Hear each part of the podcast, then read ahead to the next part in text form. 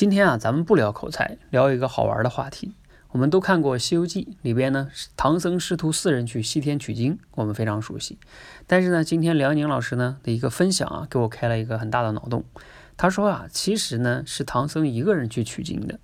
当他取到真经之后呢，他发现啊，其实他那三个徒弟呢，都是他自己幻想出来陪伴自己的。其实呢，这三个徒弟都是他不同层面的自己。为什么这么说呢？哎，听我来分享一下哈。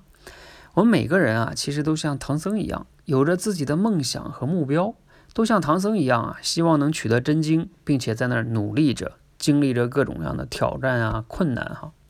在追求自己梦想跟目标这条路上呢，我们每个人内心中呢，往往都渴望自己像孙悟空那样的人，天不怕地不怕，对吧？能力超强，有七十二变，可以降妖伏魔，过关斩将。这样的话呢，我们就可以轻松的取得了我们想要的成功了。哎，但是现实呢比较残酷，我们往往在困难面前发现啊，我们其实是个普通人，我们没有孙悟空那么大的本事。我们遇到困难与失败的时候呢，也会彷徨、退缩、偷懒、犹豫，对吧？所以呢，我们每个人其实内心中都有猪八戒的那一面。怎么样啊？就是动不动就想回高老庄算了，是吧？也就是我们回到自己的舒适区，啊，想过自己安逸的生活，不想这么折腾了。这样的话呢，其实猪八戒也是我们每个人内心中的一面，尤其是在面对困难的时候那一面。那沙僧呢？沙僧是哪一面呢？孙悟空啊，是我们内心中对自己的期待；猪八戒呢，就是刚才我讲了，在面对困难时的本能的自己。本能想逃避嘛，而沙僧呢，其实是别人眼中的自己。为什么这么说呢？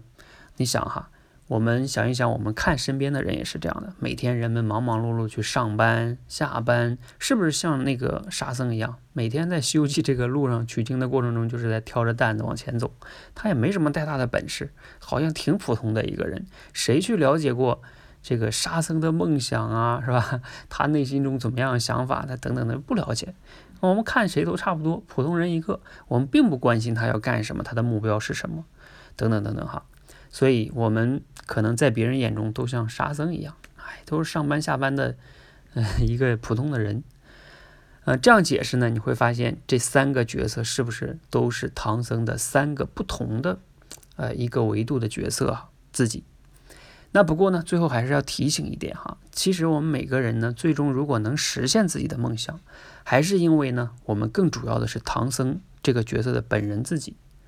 可能啊，我们没有孙悟空那么大的本事，但是呢，因为我们有着坚定的方向和目标，就是要去西天取经。